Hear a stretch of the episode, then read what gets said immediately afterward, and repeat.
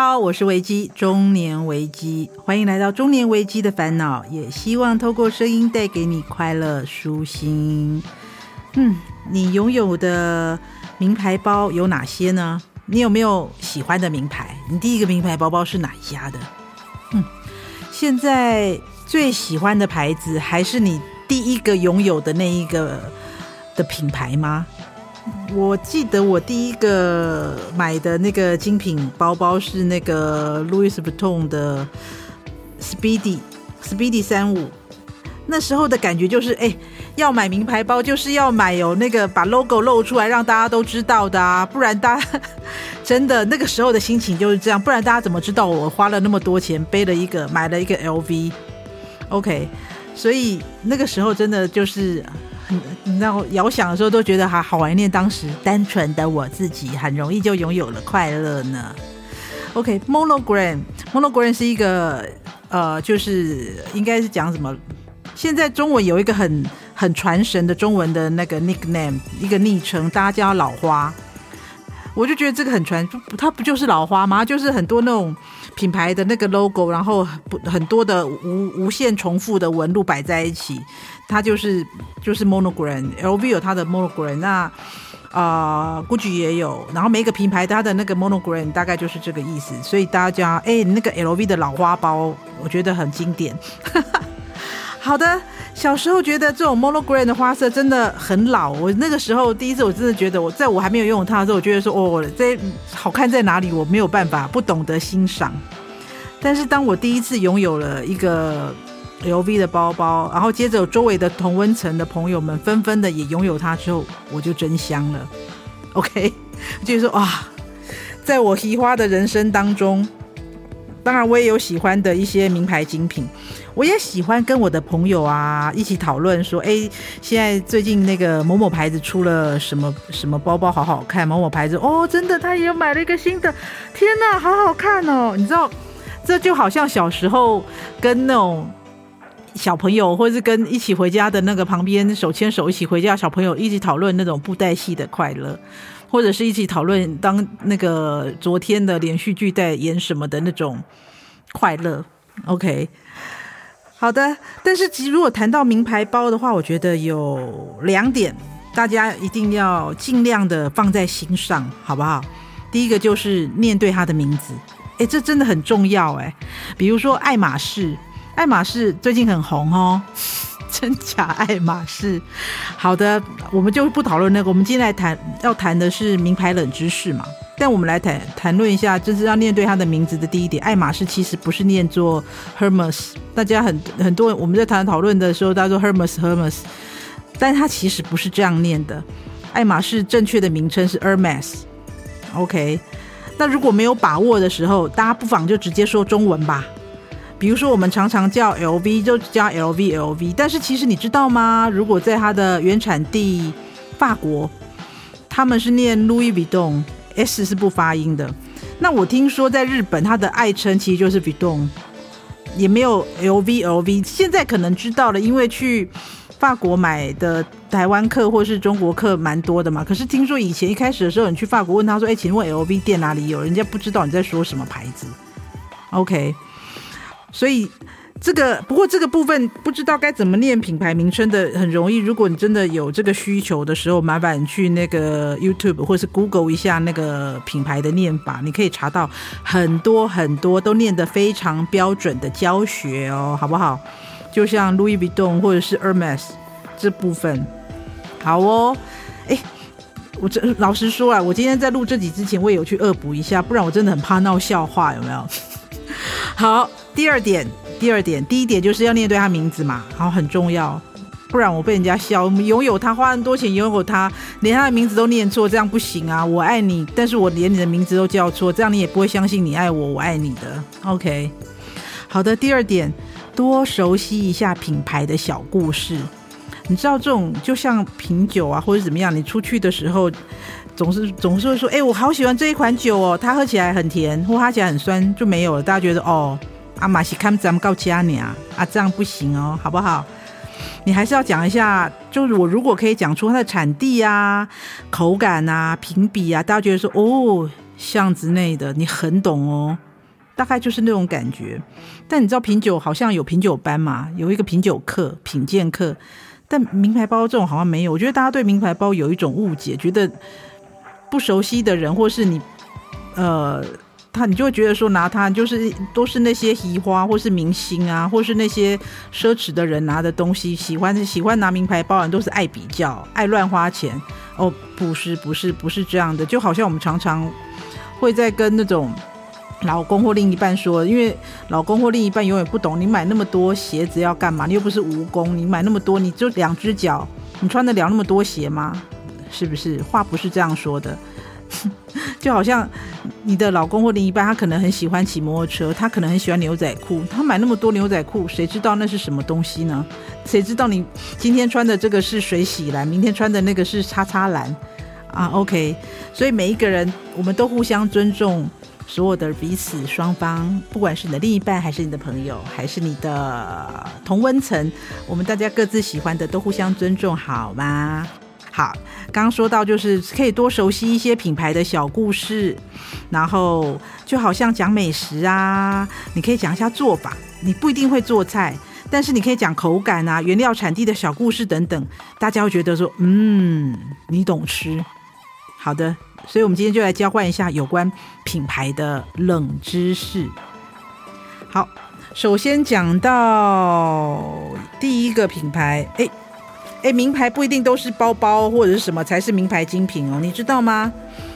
如果你去查那个名牌制的话，当然第一个都是英文字母，第一个开头一定 A 开头嘛。你知道爱迪达阿迪达斯，艾迪达是呃来自德国的品牌，但是你知道吗？爱迪达跟普马他们是兄弟品牌，曾经。曾经，那艾迪达是运动竞赛鞋起家的一个世界知名的运动品牌嘛？但是你知道吗？艾迪达跟普马他们最早是兄弟公司哦，他们的老板是兄弟哦。为什么？因为根据那个，那我们根据那个一个日本的编辑叫深井皇子所著的《你不可不知道的一零一个世界品牌》这个书上面呢、它里面有写说，哎，第一次世界大战之后呢，德国。有一对兄弟，分别叫做安道夫跟鲁道夫的两兄弟，他们就成立了一个叫做达斯勒的兄弟公司。他们开始生产又以足球为主的运动鞋。结果呢，他们这个达斯勒兄弟公司呢，在一九三六年的时候呢，在柏林奥运当中，有一个美国选手杰西·欧文就穿着达斯勒球鞋摘下了四面田径金牌，就让这对德国兄弟一炮而红，成为知名的运动品牌。哎，不过你知道吗？红人红是非多，好景不长啊。后来就因为一场误会，结果引发了两兄弟不和。在那个一九四三年的二次世界大战期间，有一次鲁道夫一家人，这是根据那个维基百科上面的记载，就是在一九四三年的二次世界大战期间，有一次鲁道夫一家人为了躲避盟军的轰炸，躲到了阿道夫一家的防空洞里面。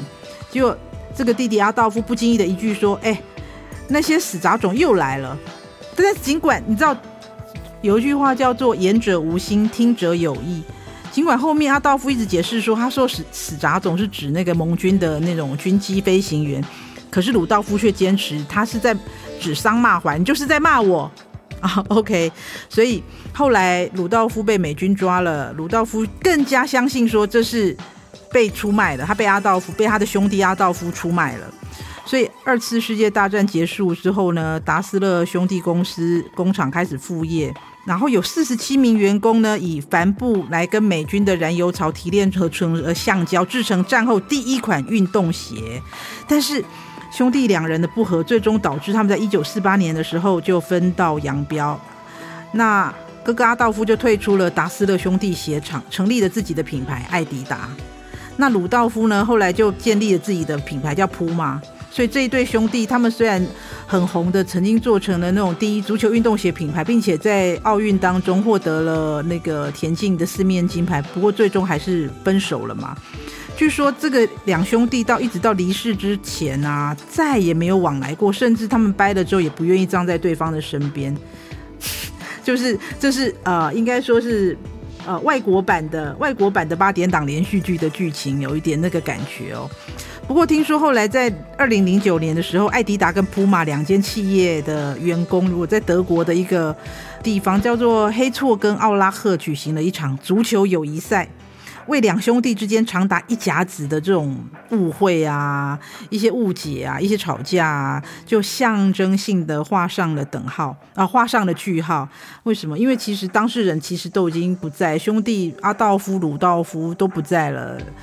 但是还是我不知道，这算是名牌之间的一些小故事吗？嗯，你知所以你知道吗？所以当时的爱迪达跟普马算是兄弟公司吧。啊，OK，这个是算是一个冷门的小知识，他们曾经是兄弟。好的，在讲完了爱迪达跟普马之后呢，我们来看一下，你知道吗？铁达尼号唯一的幸存者，唯一的幸存者是 LV 的行李箱。这算冷知识吧？在一九一二年的时候，那个时候不是号称永不沉没的豪华客轮铁达尼号，在出发了第十五天之后，在一个寒冷的北大西洋上撞上冰山，然后就沉了。所以在两千两百二十四名的登船人员当中，有一千五百多个人罹难嘛，成为近代所有非战时期最严重的船难。这是一九一二年发生的嘛？大过七十几年之后。在一九八五年的时候呢，美国海军啊就发现了沉没在海底的铁达尼号的残骸，而且他在打捞行动的时候啊，有一个行李箱被带出海面。它外表看起来虽然非常的斑驳，但是依旧可以认出它是 LV 的行李箱。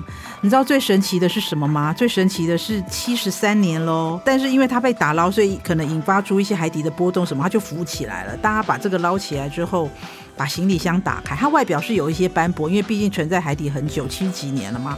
就大家把它打开之后，发现箱内完全没有受潮哦，里面装的物品还是维持原来的样子。七十三年呢，放在一个行李箱里面，你知道吗？从此之后，LV 就大红大紫，所有的名人都需要以有一场有五级卡 LV 的行李箱为基本配备，好不好？这就是，我就觉得是啊。天呐，放在哎，在海底下七十三年，然后打开的时候，里面的衣服里面装的东西都是干的，然后那个锁一些咔咔，也就是打开了，就是它外面有一些斑驳而已，它里面的东西完全无损哎，是不是觉得太神奇了？当然，那 LV，嗯，它当然传到传到现在，他就是呃，Louis Vuitton，它是从一八五四年开始，它就是以旅行的皮件闻名嘛。那后来的那个硬壳行李箱啊，因为它的涂心表层它很耐用又防水的帆布的物料，所以它把把这个整个旅行箱覆盖，所以这个设计非常的厉害，厉害到你看 LV 的沉船都为它证明了。如果你有看过那种铁达尼号的人啊，你就知道说，哎，除了男女主角里奥纳多跟凯特温斯雷之外。还会注意到那个电影里面的一个另一个亮点，我不晓得你有没有注意到，就大部分的名流贵族啊，其实都是使用 LV 的硬壳行李箱远渡重洋。更有一个谣言说啊，谣传啊，搜救小队在茫茫大海中打捞，几乎所有的旅行箱都完好如初，就算有一些外壳都有一些浸润啊，有一些坏掉啊，可是打开也都是好的。由此可知，它的那个行李箱的工艺十分的深厚，当时打捞出来的都没有问题。这当然相信啊，因为你看，是事过七十几年后打捞出来的时候都好好的。这个照片我在网络上是有看过，但看到时候可不可以转载在我们的那个粉丝专业上，大家可以看一下。但是里面的东西找不到，因为里面的东西因为是归还给那个原来拥有它的那个物主嘛，所以我们没有办法拍到里面的照片。不过听说当下当年的时候，大家看的时候是跟共同证明里面。东西真的是完好如初，是干燥并且没有受潮的，在它已经淹没了七十三年的情况下，真的很厉害。OK，这就是 LV 的一个算是冷知识吧。它的行李箱为什么这么有名，或是 LV 家族的东西为什么这么有名？一个就是它的行李箱。好，再来，如果说行李箱是 LV 享誉国际的第一个产品，那么来 LV 的水桶包，水桶包就是它第二个历史悠久的作品。你知道吗？LV 的水桶包由来啊，它其实一开始是拿来设计装香槟的，你知道吗？就是在呃一九三二年的时候，LV 的第三代传人啊，就是 Gaston Louis Vuitton 先生呢、啊，为了满足一个香槟区酿酒商的需求，为他设计一款坚固又耐用，并且大方美观的袋子来装香槟酒。因为他说很多的那种袋子啊，装了酒之后啊，因为要装香槟酒比较重嘛，但装了香槟之后会 kili kalang kili kalang 的，这样很吵，他觉得不够高雅。因为喝香槟的人，他希望喝他们家产品的有一定地位啦，或是他希望是优雅的。可是他那种拿那个袋子拿起来，key can key can，他觉得说安内贝塞安内贝塞，他希望可以找 LV 的人帮他设计一款袋子，可以拿来装香槟，但是不会 key can key can 这样子。OK，于是他就帮他设计了一个。水桶包就是我们现在所知的水桶包，于是这个身材圆润又不失俏皮的第一款抽绳水桶包就产生了。就是刚刚我们讲过嘛，为什么当初酒商会要求设计酒袋呢？因为他拎着几瓶酒出门的时候，他会撞来撞去，感觉声音不不够优雅嘛。那他希望能够设计出一款不会发出碰撞声的包包。那他设计出来这一款叫做诺伊 N O E 诺伊的包包呢，看起来外表有点袖珍，但它其实容量蛮大的哦。你知道它可以装五瓶香槟酒吗？而且它怎么装，你知道吗？它是四瓶是正着放的，第五瓶就是倒插着放在那个四瓶的中间，这样那样插下去之后，把束口袋拉起来，它就不会咔铃咔啷发出声音了，是不是很？哎、我觉得很有巧思哎，因为你你这样四瓶放上去，它有一瓶倒插，那它就不会摇来摇去啦。而且它设计的那个大小尺寸是刚刚好，for 五瓶的使用量。好哦，而且因为说它的这样实用性比较高，所以当时经常被拿来郊外游玩用的那种野餐专用包。这就是 LV 他们家最厉害，哎，不能说最厉害，很有故事的两个两个产品吧。好，讲到 LV 呢，我们就应该讲一下他们家集团。现在应该是全世界最大的精品集团吧，LVMH 集团又叫做路威明轩集团。它现在是当今最大的跨国奢侈品的综业呃综合企业。它在那个 Fortune 财富杂志世界是世界五百强的排行榜。那它总部是在法国巴黎。LVMH 集团是在一九八七年的时候，由 LV 的路易威登跟明月轩尼诗公司，就是我们知道的那个轩尼诗酒有没有的那个集团合并成立的。那这个集团呢，总共控制着六十个子公司，你知道吗？LVMH 集团它旗下除了 LV 之外，它还有 Christian Dior，它是 LV。M H 的主要控股公司，它有四十一 percent 的股份，所以说，呃，L V M H 集团它旗下不但有迪奥，还有 L V，它还有什么呢？来，我们看一下，据我们所呃查到的，在维基百科上面的，它除了有 L V 之外，它还有迪奥之外，它旗下其实还有娇兰啊、纪梵希啊、Kenzo 啊，哎，都是同一个集团的。那它的豪雅表大家有听过吧？豪雅表啊，然后这个也是他们集团之下的，那更不用说是什么呃，Loewe 啊，Celine 啊，也是他们集团下面的哦。好的，Fendi 也是，OK。所以我真的觉得这个。非常的厉害，非常的厉害。在二零二三年第一季的销售度啊，LVM 集团是跻身于全球十大公司的行列，是不是很厉害呢？而且它现在呃，根据数据的显示啊，就是 LVMH 的董事长，他是跻身为世界首富。根据彭博亿万富翁指数，他的财富大概预估预估被预估有两千一百二十亿美元，哇！在我们这背着名牌包，背着 LV 或者是 Fendi 或者是迪奥或者是 Kenzo，他们买这么精品的同时，我们也帮他们这个成为世界首富贡献了一份心力。嗯，好的，我们今天节目就到这边喽。有任何的意见或想法，欢迎到 FB 搜寻“中年危机的烦恼”，留言告诉我们你的故事或是你朋友的故事。好的节目需要你的共同支持，也欢迎赞助我们哦，让我们制作出更多的好节目。中年危机的烦恼，下回见喽，拜拜。节目企划方颖、钟燕，音乐设计、录音工程李世先，我们下回见。